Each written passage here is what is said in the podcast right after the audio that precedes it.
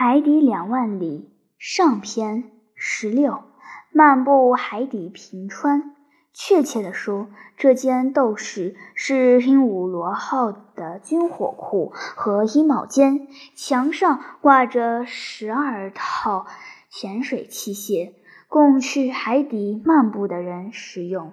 尼德兰看到墙上的潜水衣，流露出厌恶的神情。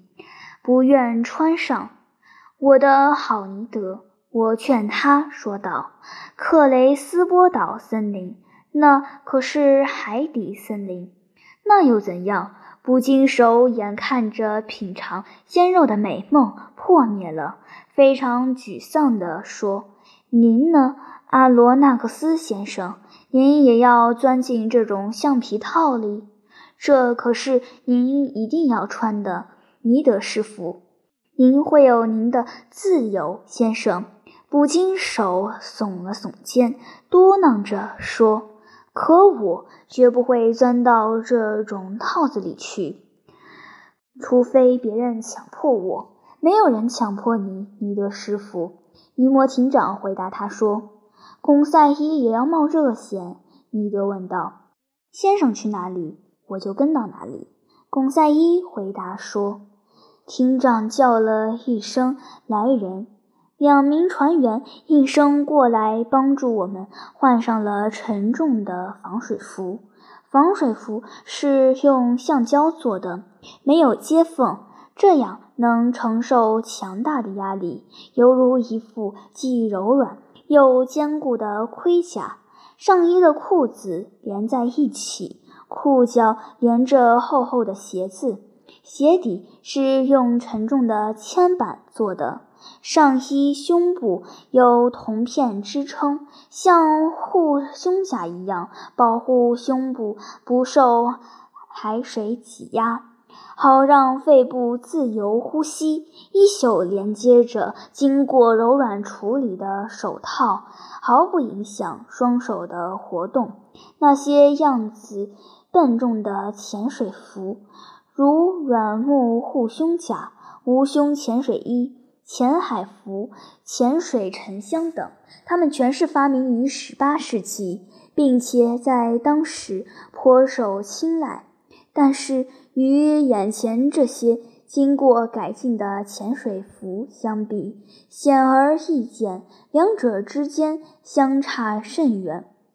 我同巩赛伊、尼摩艇长和他的一个同伴，一个履历过人的赫拉克勒斯，我们很快就穿好了潜水服，只剩下把那只金属球形头套套在我们客人的头顶上就行了。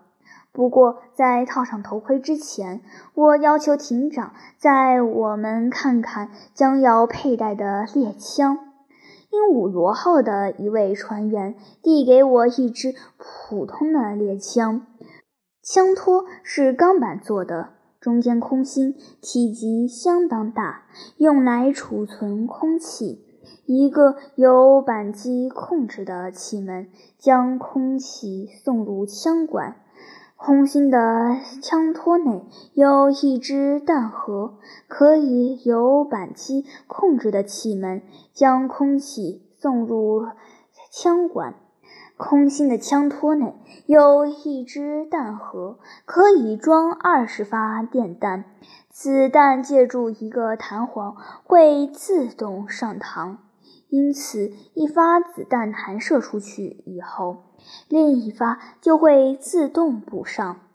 尼摩艇长，我说道：“这把枪完美无缺，而且使用也方便。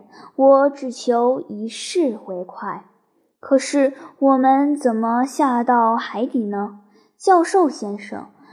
鹦鹉螺号此刻已经下潜了十米，我们只要走出潜艇就行了。可是我们怎么出去呢？看我的！尼摩艇长把头伸进了球形头盔，我和巩赛伊也照着他的样子做，可少不了还要听那位加拿大人嘲讽的祝贺我们狩猎愉快。潜水服的衣领是一个内壁共有螺纹的铜圈，金属头盔就拧在衣领上。头盔有三个用厚玻璃防护的大孔，只要在球形头盔里转动脑袋，就可以朝各个方向观望。等头盔固定好之后，我们就背起卢凯罗尔储气罐，然后打开气阀。我本人觉得呼吸如常。我把伦可夫照明灯系在腰带上，准备出发。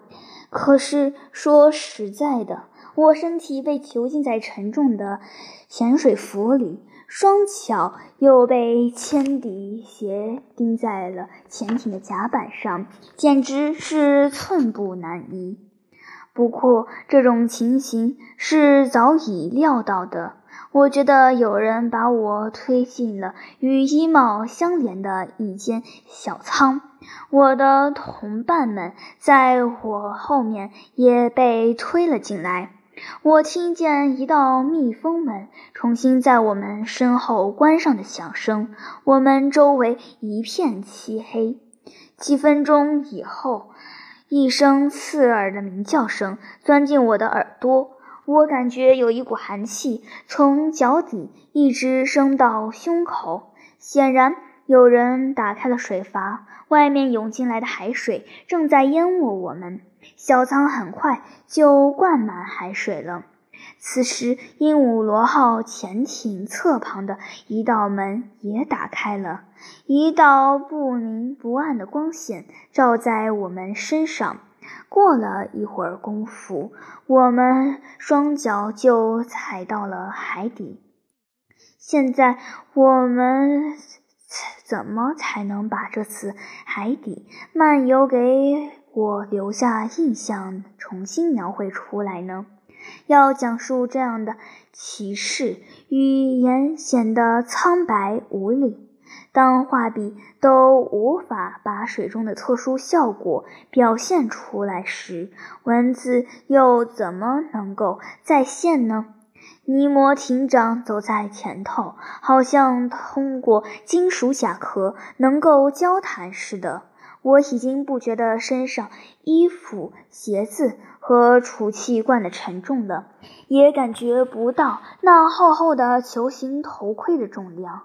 我的脑袋在这圆球内转动，犹如一枚果仁在果核里滚动。所有这些物体浸在水里，就失去了自身的部分重量。它们失去的重量等于它们排开的海水重量。由此，我得以更加深刻地领会阿基米德发现的那条物理学定律。我不再是一个惰性物体，反而拥有较大的运动自由。阳光一直照射到海底以下三十英尺的水域，其穿透力令我吃惊。阳光轻而易举地穿透水层，使海水的颜色变淡。我能够清楚地分辨一百米以内的物体。一百米开外，海水微微呈现出渐渐变深的蔚蓝色，接着远处变成了蓝色，最后消失在一片模糊的昏暗里。真的，包围在我周围的海水不过是一种空气，只是其密度要大于陆地上的空气，但它们的透明度却相差无几。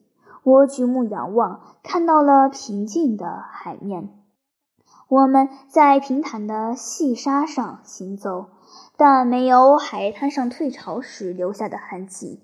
这块令人炫目的地毯，一面名副其实的反光镜，以惊人的强烈程度将太阳反射回去，由此产生强大反光，再向四周辐射。如果我肯定地说，在三十英尺深的海水里，我能像在大白天一样看得清楚。有人会相信吗？炽热的沙滩上覆盖着一层感觉不到的贝壳粉末。我在沙层上行走了赫把钟的时间。鹦鹉螺号潜艇犹如一长条礁石，正从我的视野里逐渐消失。可是，当夜降临到海底的时候，潜艇的炫灯放射出异常明亮的光柱，为我们返回潜艇提供了方便。一个只在陆地上看见过如此强烈的白光的人，是很难理解这种电光效果的。在陆地上，充斥于空气的尘埃使得灯光里充满了尘雾；可是，在海面或海底，电光则能在无与伦比的纯净环境里弥散。我们不停地向前行走，平坦而又辽阔的沙地仿佛无边无际。我们用双手拨开水幕，而水帘又在我们身后合拢。我的足迹在水的压力下迅速消失。某些有物体在远处若隐若现，虽然很远，但还是被我收入了眼帘。我很快辨认了出来。那是海底礁石的美丽静景，礁石上覆盖着各种美丽无比的直行动物。我一下子就被这些别致景色深深打动。现在是上午十点，阳光以相当倾斜的角度照射在波涛起伏的洋面上，像是通过三棱镜被分解折射似的。水中的花朵、礁石、胚芽、介壳、珊瑚等，在阳光的折射下，它的边缘呈现出阳光的七彩。这真是一个奇迹。令人赏心悦目，各种色调交错组合，构成了一个名副其实的五彩缤纷的万花筒。总而言之，宛如一位善于运用色彩的狂热画家的调色板。我为何不能把所有涌入我脑际的强烈感受告诉贡赛伊，并且同他竞相发出赞叹？